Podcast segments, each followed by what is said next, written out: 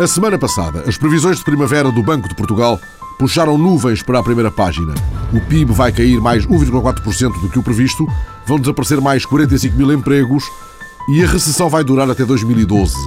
José Sócrates não crê que sejam propriamente grandes novidades. Passar de 1,3 para 1,4 é confirmar as projeções, porque estamos a falar de projeções, não estamos a falar de resultados. E por isso isso confirma apenas aquilo que foi já dito pelo Banco de Portugal, que este ano é um ano especialmente exigente. Também Miguel Macedo, o líder parlamentar do PSD, não vê onde esteja o espanto. Não me espantam estas previsões do Banco de Portugal. No fundo, quantificam aquilo que nós temos dito do ponto de vista político, que o país está a empobrecer e que os portugueses estão a empobrecer. Estas previsões do Banco de Portugal dão razão àqueles que, como nós, têm dito que as políticas têm sido perseguidas têm dado este mau resultado. Cecília Meireles, do CDS, nenhuma surpresa. Eu devo dizer que é a segunda vez que vamos entrar em recessão num espaço de dois anos. E, portanto, o CDS vê com preocupação estes dados, mas não está propriamente surpreendido porque tinha alertado precisamente para este efeito. Já para José Guzmão, do Bloco de Esquerda, esta é a prova de um desastre. Estes dados dizem-nos que em 2011 e 2012 cerca de 60 mil portugueses vão perder o seu emprego e mostram como é necessária inverter esta política para centrar a política nas necessidades do crescimento e da criação de emprego. E Agostinho Lopes, do PCP, estavam à espera de quê? As previsões do, do Boletim de Primavera do Banco de Portugal vêm denunciar, tornar evidente mais uma vez, a política suicida que tem sido praticada e que continua em curso no nosso país. Por sua vez, o banqueiro Ricardo Salgado pede que olhemos com cuidado para o que isto é. É um sinal. Eh, podemos estar, de facto, a desacelerar mais depressa do que aquilo que prevíamos. No entanto, há uma componente, e volto a frisar essa componente como sendo prioritária e primordial de ser apoiada das exportações portuguesas e as exportações no trimestre que acabam em janeiro mostravam um crescimento de 19% e as encomendas à indústria nacional a crescerem 50%. E João Biguim, o presidente do Instituto Superior de Ciências Sociais e Políticas, agora é preciso crescer upa-upa para contrariar o desemprego tínhamos de ir pelos 12 e tal, 3, para termos uma taxa de desemprego próxima daquilo que é considerada a taxa natural de desemprego. Ou seja, os 3, entre os 3 e os 4%. E o que é que o Estado pode fazer? Aquilo que o Estado português poderia fazer se fosse totalmente soberano, agora tem de ser feito pela União, de alguma forma substituindo-se, assim se pode dizer, à própria posição do Estado. Isso também a União no seu todo não faz, naturalmente que é uma equação de resolução quase impossível. O relatório do Banco de Portugal coincidiu com a descida do rating de Portugal a níveis próximos do lixo e a subida dos juros da dívida pública aos valores mais altos de sempre, chegando os juros da dívida há cinco anos aos 9%. É a crise, explicou Fernando Medina, porta-voz do PS. Portugal enfrentava uma situação eh, tensa, complexa relativamente aos mercados financeiros internacionais. Tínhamos uma urgência na demonstração em reforçar os sinais de confiança, nomeadamente através do Programa de Estabilidade e Crescimento e do cumprimento eh, dos objetivos do Programa de Estabilidade e Crescimento. E o que nós hoje vemos, passado poucos dias da abertura dessa crise política, é que a crise política agravou essas condições. Mas a dívida pública levanta outras dúvidas. O centrista Ribeiro e Castro quer saber que contornos têm tido as colocações da dívida que negócios da China? O governo esconde-se atrás de um alegado anonimato dos investidores para não responder a coisa nenhuma, remete-nos para informações que são públicas e também não esclarece nada daquilo que era importante saber. Portanto, se essa colocação junto de entidades chinesas foi feita, eh, em que montantes, a que taxa de juro, com que maturidade, se houve ou não houve negociação de condições particulares. Isto gera-nos uma enorme preocupação. É uma grosseira violação da Constituição e da lei. A semana fechou com a revisão do déficit pelo INE. Confirmou-se uma derrapagem para 8,6%, o que o ministro Teixeira dos Santos justificou com as novas regras do Eurostat. E posto perante a inevitável pergunta sobre o pedido de auxílio externo, considerou que tal pedido não é atribuição de um governo de gestão. Nós teremos que eh, manter eh, aqui uma eh, atitude, eu diria, de grande estoicismo para enfrentar estas dificuldades e eh, encontrar os meios eh, que estejam ao nosso alcance e utilizá-los para garantir o financiamento do país até que um novo governo tome funções. Porque daqui até lá, este governo não tem legitimidade, não tem condições eh, para negociar, seja o que for. Foi este, aliás, o ponto repisado por Pedro Silva Pereira no final do Conselho de Ministros. Um pedido de eh, ajuda externa envolve uma uh, negociação das respectivas condições. Envolve um programa, a aprovação de um programa de medidas e é esse programa subjacente a um pedido de ajuda externa que ultrapassa as competências de um governo de gestão. E veio Miguel Macedo e usou uma frase batida. Apetece dizer, porque é isso que se passa, que ainda está para nascer em Portugal um primeiro-ministro que tivesse enganado tanto os portugueses. E que aquilo que ficou agora à mostra com estes resultados é que nós não tivemos apenas um mau governo em Portugal. Tivemos em Portugal, infelizmente para todos nós, um governo que humilhou o país nos mercados e na cena internacional. Tinha, entretanto, o relatório do Tribunal de Contas concluído que não fora possível apurar o número de fundações existentes em Portugal. A TSF registrou a anotação de João Cantigas Teves, o presidente do ISEG. Anda a coisa pública ao Deus dará. Há um total desgoverno eh, em matéria de desorçamentação, por um lado, e depois as entidades que estão sentadas no Orçamento de Estado. E, e realmente é absolutamente lamentável que há aqui uma falta de rigor e de uma transparência com os cidadãos naquilo que efetivamente é o Estado, nomeadamente na relação do Orçamento do Estado com estas entidades. E João Cantigas Teves lembrou o que se foi acumulando até chegarmos a este ponto. O Estado foi criando camadas em cima de camadas, isto é, para além de, vamos chamar, da administração pública normal, através, digamos, da administração central, da administração local e da administração regional, foram sendo criadas literalmente como cogumelos entidades públicas, institutos públicos, fundações, todo o tipo de associações, se quisermos ainda adicionar as empresas públicas, as empresas municipais e ainda as parcerias público-privadas, isto é absolutamente gigantesco. A semana passada, o ministro líbio dos Negócios Estrangeiros, que dirigiu durante anos os serviços secretos do regime, desertou para o Reino Unido. Moussa Koussa chegou a Londres num voo organizado pelos serviços secretos britânicos. Entretanto, o Obama autorizou a ajuda secreta dos Estados Unidos aos rebeldes que nos últimos dias foram recuando perante o avanço das tropas de Gaddafi no terreno. A NASA divulgou a primeira fotografia de Mercúrio e Lula recebeu o honoris causa na Coimbra dos Doutores. Tantas dívidas de gratidão nas entrelinhas do que foi dito de um lado e do outro. Lula aconselharia Dilma a comprar a dívida portuguesa? Acho que Portugal merece essa compreensão do Brasil. Agora, acho que é importante que um Sócrates, que o presidente Cavaco Silva converse com a presidenta Dilma, com os ministros que vêm com ela, para ver o que é, que é possível fazer. Ora, Dilma, Dilma Rousseff, obrigada a regressar mais cedo ao Brasil por causa do funeral de José de Alencar, prometeu que fará o possível para ajudar Portugal. E Lula, o grande líder, como lhe chamou Cavaco Silva, disse perceber muito bem as figas de Sócrates ao FMI. A única coisa que eu tenho clareza é que o FMI não resolve o problema de Portugal, como não resolveu o problema do Brasil, como não resolveu outros problemas. Ou seja, toda vez que o FMI tentou cuidar das dívidas dos países, o FMI criou mais problema para os países do que soluções. Eu penso que a Europa é muito grande e acho que se a Europa quiser, vai encontrar soluções para Portugal, vai encontrar soluções para a Grécia, vai encontrar soluções para a Espanha. Ou seja, o problema é apenas ter paciência. Em busca de soluções para a crise interna, Cavaco recebeu em Belém o Presidente da Assembleia da República, no momento em que o nome de Jaime Gama chegou até a ser citado como podendo protagonizar uma solução política de compromisso alargado. Jaime Gama deu a sua opinião ao Presidente, mas à saída pediu contenção verbal. Considero que não devemos adicionar palavras que contribuam para não resolver os problemas do país. Outros conselheiros de Estado comentaram o momento político. Almeida Santos defendeu um governo de salvação nacional, se as eleições não derem uma maioria clara. Jorge Sampaio considerou a necessidade de um amplo compromisso. Vários conselheiros indicados pelo Presidente mostraram-se favoráveis a eleições. Uma exceção, Ana Coreta Correia, que em declarações à TSF contrariou a bondade da solução eleitoral. Estas declarações coincidiram com a saída de Ana Coreta do Conselho de Estado uma saída desdramatizada pelo próprio, que todavia lamentou não participar numa reunião que considerou histórica.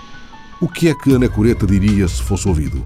Se eu for ouvido, irei dar a opinião que acho que estamos perante uma, uma ocasião perdida eh, e vamos para uma solução que não é boa irmos para eleições é neste momento aquilo que sucede frequentemente das falsas ideias claras. Não é? Ana Coreta Correia viria a ser substituído no Conselho de Estado por Bagão Félix, o coordenador do programa eleitoral do CDS. Horas antes da posse, Bagão olhava para as coisas com estes olhos. Numa situação desta, depois da demissão do Primeiro-Ministro, naturalmente que terá que haver outras soluções políticas. O meu desejo, não enquanto futuro membro do Conselho de Estado, mas como pessoa, como cidadão português, é que se consiga encontrar uma solução que dê estabilidade, que dê capacidade e eficácia face à situação difícil. Em entrevista ao programa Gente que Conta, da TSF e do Diário de Notícias, António Capucho, que é também Conselheiro de Estado, lembrou que o Presidente não vai acolher uma solução frágil. Não, isso é impossível. Isso era catastrófico, era impensável. E o Presidente da República certamente não dará posse a um governo minoritário. O Presidente convocou o Conselho de Estado para quinta-feira à tarde e, terminada a reunião, falou ao país.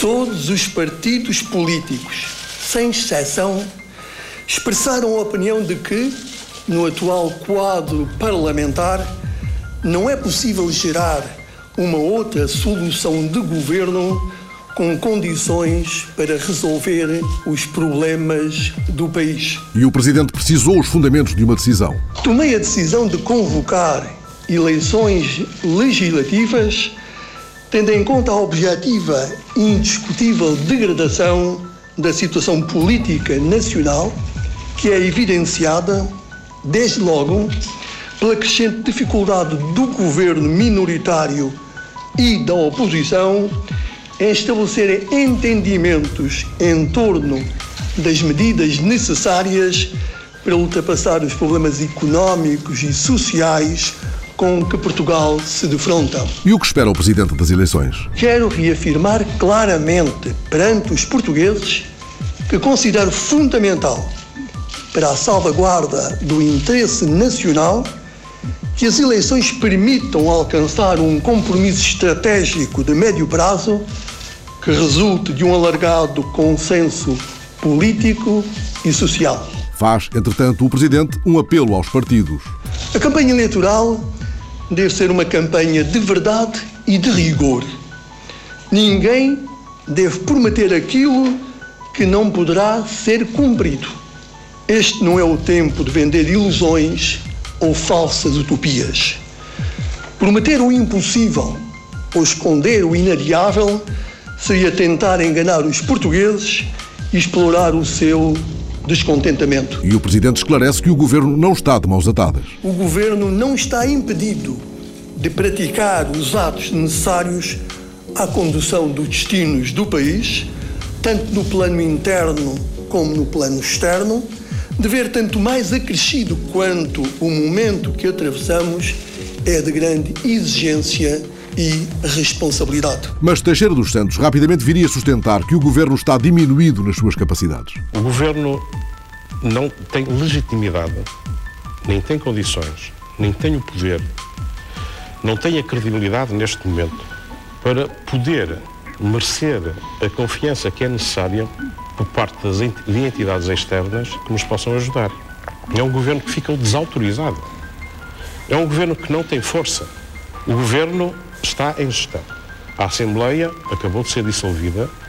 A única entidade que neste momento, no nosso país, pode assumir compromissos em nome do país é o Sr. Presidente da República. Reagiu Miguel Macedo. O governo pode.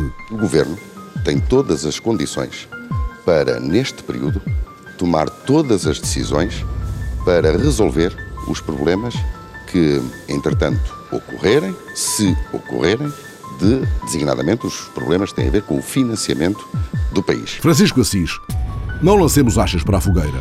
Eu não quero, de forma nenhuma, eh, contribuir para que se instale qualquer tipo de polémica entre os grupos parlamentares, o Governo e a Presidência da República. Por uma razão eh, muito simples. Este Governo é um Governo de gestão e com as limitações que o próprio Presidente da República enunciou com clareza na, na sua comunicação uh, ao país. A nossa preocupação neste momento é, apesar de tudo, é de evitar que esta crise política tenha consequências mais negativas do ponto de vista económico e do ponto de vista financeiro. Entrevistado por Judite de Souza na TVI, Teixeira dos Santos mostrava a confiança afetada. Tudo se agravou. Tivemos várias desgraduações da nossa anotação de risco por várias agências internacionais, temos subidas muito significativas de juros, temos mercados com maior relutância em emprestar dinheiro ao país. As dificuldades são maiores e eu acho que eh, agora tudo é mais difícil do que era antes da reprovação e, daí, do e daí a minha pergunta: o senhor não quer ficar como o Ministro das Finanças que, que terá de pedir a ajuda não, do eu, FMI? Uh, uh, eu não tenho problema ou nunca teria problemas de o fazer se isso fosse indispensável e necessário, obviamente, para que o país resolva e ultrapasse as suas dificuldades. Ora, a semana passada, Sócrates venceu com mais de 93% dos votos as primárias do PS e acusou o PSD de não dizer claramente ao que vem, de não apresentar alternativas, embora as ideias vagas destes dias tenham para Sócrates um rabo de fora mais evidente quando e se forem assumidas. E Sócrates insistiu com o PSD para que mostre o jogo. Se o PSD pensa que se escapa a este dilema de ter que apresentar a sua alternativa está muito enganado. Porque isso é exigido pelo país. Porque isso foi exigido também pela Europa. Porque isso é exigido por todos aqueles que querem dar o seu melhor para que Portugal tenha uma recuperação na sua confiança. Sócrates acusa o PSD de estar pronto para uma estratégia que não resiste à intervenção do FMI. Mas Sócrates garante que não cede a tal agenda. No final do Conselho Nacional, em que o PSD definiu que vai sozinho a eleições, surgiu aos jornalistas um Passos Coelho poupado em palavras. Não há mais nada a dizer, foi uma reunião excelente do Conselho Nacional, ouvimos toda a gente, como é próprio, e agora está na hora de irmos descansar. E quando é que se conhecem as propostas? Respondeu Passos Coelho. Já faltou mais. Nas próximas semanas, uh, o PSD uh, não deixará de ser claro e direto com os portugueses quanto ao programa que vai propor ao país. Não é um programa feito em cima do joelho. Na terça-feira, em São Bento, José Sócrates fez uma declaração explicando que não vai entregar o PEC à União Europeia em abril, dado que ele foi chumbado pela oposição e que, não obstante o agravamento das condições, não vai solicitar ajuda externa. Não, com certeza que não. Já estou farto de dizer que o Governo não tem nenhuma intenção de o fazer. Nós fizemos tudo para que isso não acontecesse e nós estamos muito determinados a que isso não aconteça. Simplesmente as condições agravaram-se. Agravaram-se para os nossos bancos, agravaram-se para a nossa economia, agravou-se também para a República. Se alguém quer contribuir para o reforço da confiança no nosso país, não diga apenas que deseja os mesmos objetivos do déficit, porque isso ninguém compreende. Pedro Passos Coelho respondeu a Sócrates. Todos os portugueses já perceberam que a única preocupação do Primeiro-Ministro é dizer que se não houver dinheiro, a culpa é do PSD. Se os mercados não confiarem, a culpa é do PSD. Se porventura algum desastre económico acontecer em Portugal, é culpa do PSD. Ora, o PSD não está a governar. Eu nunca estive no governo. Mas Passos Coelho sublinha que a resposta a Sócrates tem o sal da diferença. Não quero responder diretamente, nem no tom, nem no conteúdo daquilo que tem sido a comunicação do governo e ainda hoje do seu primeiro-ministro. Mas quero garantir aos portugueses que o PSD não será utilizado na sua boa-fé, no seu sentido de responsabilidade, como se estas qualidades fossem um defeito e como sobre nós, que não temos responsabilidades de governo em Portugal, recaísse a responsabilidade imediata pelo que está a acontecer no nosso país. A semana passada, uma marca distintiva, o arquiteto Eduardo Souto de Moura, autor da Casa das Histórias, de Paula Rego, em Cascais, do Estádio Municipal de Braga e do Centro de Arte Contemporânea de Bragança, venceu o Prémio Pritzker, consensualmente designado como o Nobel da Arquitetura. Souto de Moura, perante os microfones, um traço de surpresa. Primeira condição para ganhar prémios é não pensar neles. Portanto, eu nunca esperei ganhar o Pritzker. Para o mundo inteiro, e é nos Estados Unidos, onde eu falo mal inglês, e realmente é um, é um prémio com um lobby muito forte. Souto de Moura, irónico, a exceção e a regra. Se me deram a mim, não é por ser excepcional. Eu adivinho, com a crise internacional, que os arquitetos excepcionais não vão ter grande futuro. Que acabou um, um certo estrelato da arquitetura. E não é que lhe perguntaram pelo futuro da arquitetura em Portugal? Esquiço, fácil, olhando para o presente. O futuro dos escritórios de arquitetura em Portugal. Não há emprego, está tudo a migrar. Os bons arquitetos e a chamada geração arrasca está mesmo a arrasca, está mesmo a sair. E não há para onde ir. Neste momento, praticamente o único sítio onde os arquitetos jovens, e sem ser jovens, para a Suíça, porque a Europa não está famosa, uh, estão aí para o Brasil. E a semana passada, março dava as últimas, alguém disse 25 de abril nem sempre, pelo menos com a solenidade de uma sessão parlamentar. Vai ser assim este ano, por causa da dissolução, ou andam os dias dissolutos. Vasco Lourenço, capitão de Abril, presidente da Associação 25 de Abril, ora é essa. Acho muito estranho, não há justificação nenhuma. Com certeza que a Assembleia da República, mesmo estando encerrada, terá lá os serviços mínimos e penso que no dia 25 de Abril que haveria eh, mais do que razões para abrir, nem que fosse excepcionalmente nesse dia, eh, o espaço da Assembleia da República para evocar o dia eh, fundador da- do Estado Democrático de Direito que nós temos em Portugal. Vai o desejo de cravos descendo já a Avenida da Liberdade e, de repente, está a semana passada.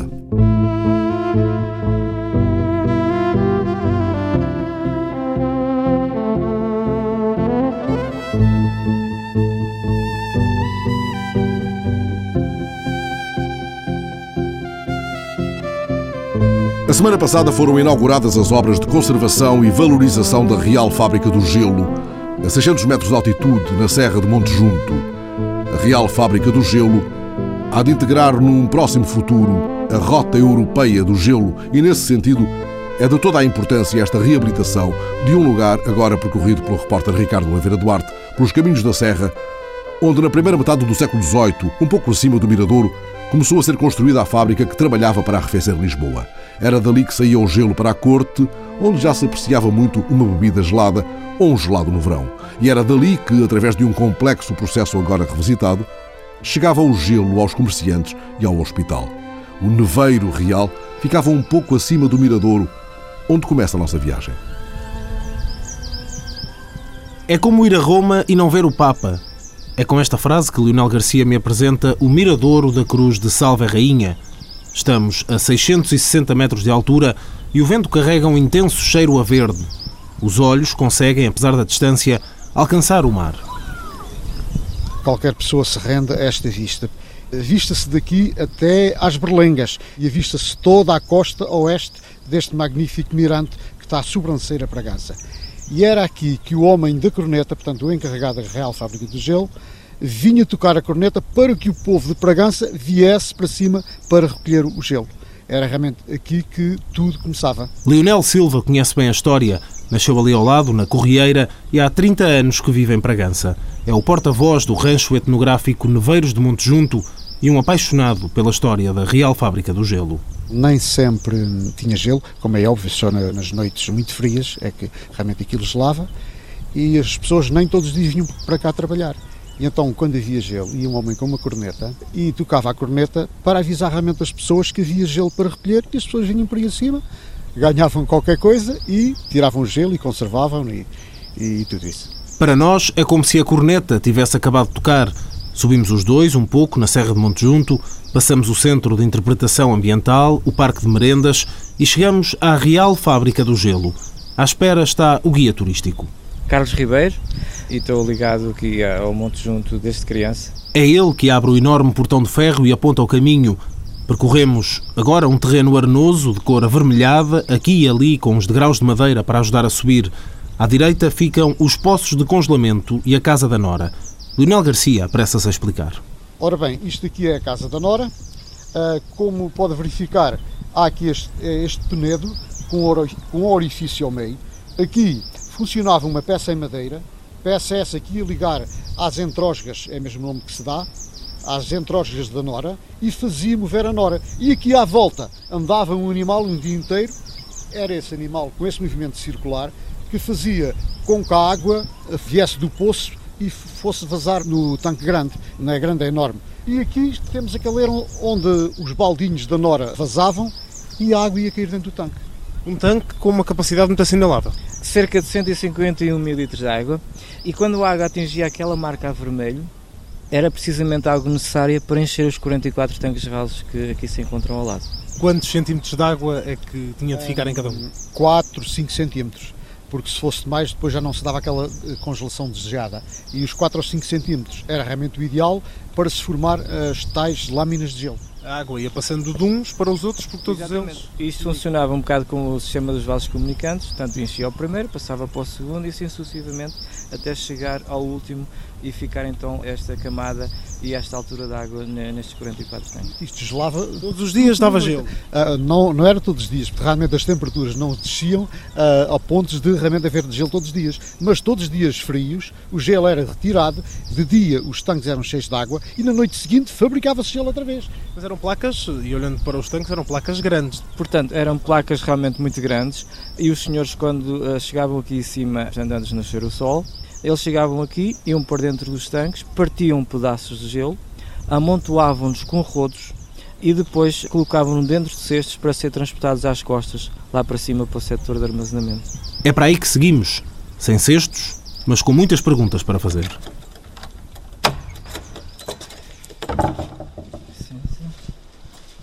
Está fresquinho. Muito fresquinho. E quanto mais calor estiver na rua, naqueles dias mesmo de verão, mais fresco aqui se torna dentro. Portanto, nós então temos aqui no setor de armazenamento, da conservação e da expedição do gelo, e o gelo chegava aqui dentro de cestos. Dentro do silo andavam dois ou três homens com umas socas de madeira nos pés para evitar o arrefecimento e o contacto direto com o gelo e andavam com maços daqueles maços de madeira tipo calceteiro a compactar as placas conforme vinham chegando aqui, até formar um bloco único e gigante dentro do silo. Vamos chegar mais perto. Este realmente é o silo grande, como vê, é de uma largura enorme e de uma fundura assustadora. E então dizia o Never Real, quando tinha este poço cheio de gelo, tinha um daqueles mais pequenos cheios de dinheiro. Agora, por aqui se pode ver a rentabilidade do gelo nessa altura. Era um bem escasso. Era um bem escasso escasso e muito apreciado, na, principalmente na Casa Real e nas pessoas mais importantes da, da cidade de Lisboa. Como é que era feito o transporte para Lisboa? Ora bem, eh, quando os senhores da corte diziam, e quando chegavam então os meses mais quentes, os homens iam novamente para dentro do silo, partir pedaços de gelo, e aqui neste corredor, em cima de bancadas, o gelo era todo embrulhado em palha e serapilheira. Portanto, era a forma mais eficaz do gelo permanecer mais tempo sem derreter, para depois de seguida se fazer o transporte. Portanto, o transporte era dividido em três fases. Primeiramente, era colocado no dorso dos burros ou dos machos, que faziam o transporte por meio de trilhos e carreiros, nessa altura não havia estradas, logicamente, até ao pé da serra. Chegado ao pé da serra, era então retirado os animais e colocado em carroças ou galeras ou carros de bois, que faziam outra parte do percurso até à zona da Vala do Carregado. Portanto, isto já em pleno Rio Tejo. Chegado lá, era então colocado em barcaças que faziam o resto do trajeto até à zona do Terreiro de Passo. Portanto, isto era um percurso que demorava cerca de 12 horas mais ou menos. Todo feito à noite, portanto, logo que caía à noite, fazia-se os preparativos e o gelo lá começava a ir até Lisboa. E devo-lhe dizer que os neveiros tinham a liberdade eh, de expropriar as pessoas eh, com animais, com barcos, com carroças, tudo o que eles necessitavam porque nada podia impedir o neveiro de levar o gelo a Lisboa. Portanto, se havia animais cansados, havia que os substituir. Se partia o barco, havia que substituir o barco. Não interessava por quem, mas o que tinha que ser rapidamente. Tinha que chegar ao rei. Tinha que chegar ao rei rapidamente. E não só ao rei, como para ser comercializado. Uma parte era para o rei. O contrato que Julião Pereira de Castro fez com o rei Dom José foi que 90 arrobas por dia. Isto do fim de maio até ao fim de setembro. E depois dessas 90 arrobas, Julião Pereira de Castro comercializava-o uh, à sua maneira, na cidade de Lisboa. Porquê que ia para o Terreiro do Passo? Eh, na altura era o cais de desembarque, ainda hoje assim funciona. Quando o gelo então chegava ao Terreiro do Passo, era então retirado dos barcos e levado para uma casa que era chamada Casa da Neve. Esse local, anos mais tarde, veio-se a converter no famoso Café Martim da Arcada. Pronto, e depois daí então partia para a Casa Real, para eles então saborearem as bebidas frescas e o consumo de gelados que também começou a ser utilizado. Porquê é que parou? Olha, eh, portanto, esta fábrica teve no ativo cerca de 100 a 120 anos. Em 1850 é inventado o frigorífico e alguns anos a seguir começa a ser distribuído na Europa e chega a Portugal. Quais são as consequências disso? A fábrica eh, deixa de, de funcionar, cai na ruína e depois uh, as pessoas deixam de poder usufruir do gelo que era aqui produzido, tendo os seus frigoríficos uh, à mão, que era muito mais uh, fácil de se chegar a tão precioso pedacinho de gelo. Foi a tecnologia que congelou a histórica fábrica. Mas não congelou a memória E isso permitiu reabilitar estes lugares cheios de história na Serra de Monte Junto. Não muito longe deste lugar, do outro lado da serra, em Alcobaça, arrancou a semana passada um único canal de televisão do mundo, totalmente produzido por marionetas. A primeira emissão, que teve como convidados o escultor José Aurélio e Sónia Tavares, dos Gift, enfim, a prata da casa, foi um sucesso. Agora há mais um microfone no estúdio da SA Marionetas de Alcobaça. É o microfone da repórter Joana Sousa Dias, que lá ficou a falar para o BNEC. SA Marionetas TV. Olá, eu sou a Maria. Eh, estamos aqui no Estúdio 1 da SA Marionetas TV com a TSF no semana passada. Deixem-se estar. Ela aparece no ecrã, cabelos brancos, boca pintada e cascal vermelho. Ela é a imagem do canal. É uma locutora de continuidade e achámos que podia ter piada a Maria ser uma pessoa deslumbrada e fazer a apresentação de todos os programas. É uma experiência. Vamos ver se vai ter mais companhia ou não. Juntam-se o Vermelhinho, o repórter Queiroz, o Pirata, o Benec e deixamos-nos conduzir por estas marionetas. Olá! Se querem conhecer mais sobre a SA Marionetas TV, as personagens são muitas, os criadores apenas três: o Gil, a Natasha e a Sofia. Nós já tínhamos feito alguns programas, mini programas para a internet. Infelizmente, não, os produtores a nível nacional não estão a apostar muito, portanto, resolvemos nós tomar a iniciativa com muito pouco investimento. E porque somos malucos também. Aliás, eu acho que não há ninguém que faça marionetas em Portugal que seja normal. Resolvemos ter uma ideia magnífica, genial, deslumbrante e posso dizer-vos que vai ser uma coisa inacreditável. Dá liberdade para fazer uh, tudo e mais alguma coisa, que, uma liberdade que não se tem normalmente nos espetáculos, não é? Que é uma coisa mais contida. E aqui é, dá mais para inventar, basicamente. Publicidade. Olá, sentes-te sozinho? Perdido dentro de uma caixa sem companhia? Liga já para Fantoche Escaldante. Não percas mais tempo. Um, dois, três, quatro. 79. Isso não me saiu-me da cabeça assim na altura. Não ia, não ia pôr o meu número de telefone, não é? Que era, era um bocado chato. Aparece. Qualquer canal de televisão tem que ter publicidade, senão não sobrevive, não é? Por isso, se quiserem apoiar-nos, ligue já o. Estão à vontade para nos apoiar. Sem apoios, os estúdios desta TV, feita só com marionetas, funcionam nas instalações de uma antiga escola primária cedidas pela autarquia de Alcobaça. Está na altura de darmos um salto ao exterior com a ajuda do repórter Geraldo Cornélio. Olá, olá a todos, olá TSF, espero que estejam a receber a emissão em boas condições, ah, porque estou aqui num sítio para fazer uma reportagem em direto, onde uh, uh, não está a acontecer rigorosamente nada. Alô, Joana, passo a emissão para os estúdios de imediato. Agradeço ao repórter Geraldo Cornélio. Por aqui há caixotes que guardam histórias e bonecos usados noutras andanças. Os jornalistas e repórteres ocupam agora o primeiro plano. Estas marionetas que nós estamos a usar neste momento são marionetas de luva porque se põe a mão lá dentro como se fosse uma luva. Mas há vários, há vários tipos diferentes, várias técnicas diferentes. Estas são as que se calhar têm mais uh, expressividade. Isso adequam mais à imagem. A, a imagem televisão, televisiva é, também. esse formato. Então põe-se a mão lá dentro, o polegar na parte de baixo da, da, boca e o resto dos dedos na parte de cima. E depois é só abrir e fechar a mão. Ó tu, não percebes que isto é o, as aventuras do boneco? Eu. Vai-te lá embora. Está bem, já te eu Vai lá. Eh, desculpem esta interrupção. O Vermelhinho tem uma personalidade muito especial. É bom não estar à frente dele, porque ele anda sempre um bocadinho zangado com o mundo. Também tem um trabalho um bocado chato, porque ele é cartador. É cartador de tralhas, de cenários, tralha de diversa. coisas, tralha diversa. E, portanto, é um bocadinho chato passar a vida a cartar coisas de um lado para o outro, por isso ele anda sempre um bocado aborrecido com a vida. Mas a Sofia e a Natasha garantem que o que fazem é tudo menos aborrecido e conseguem quase tudo menos aborrecer.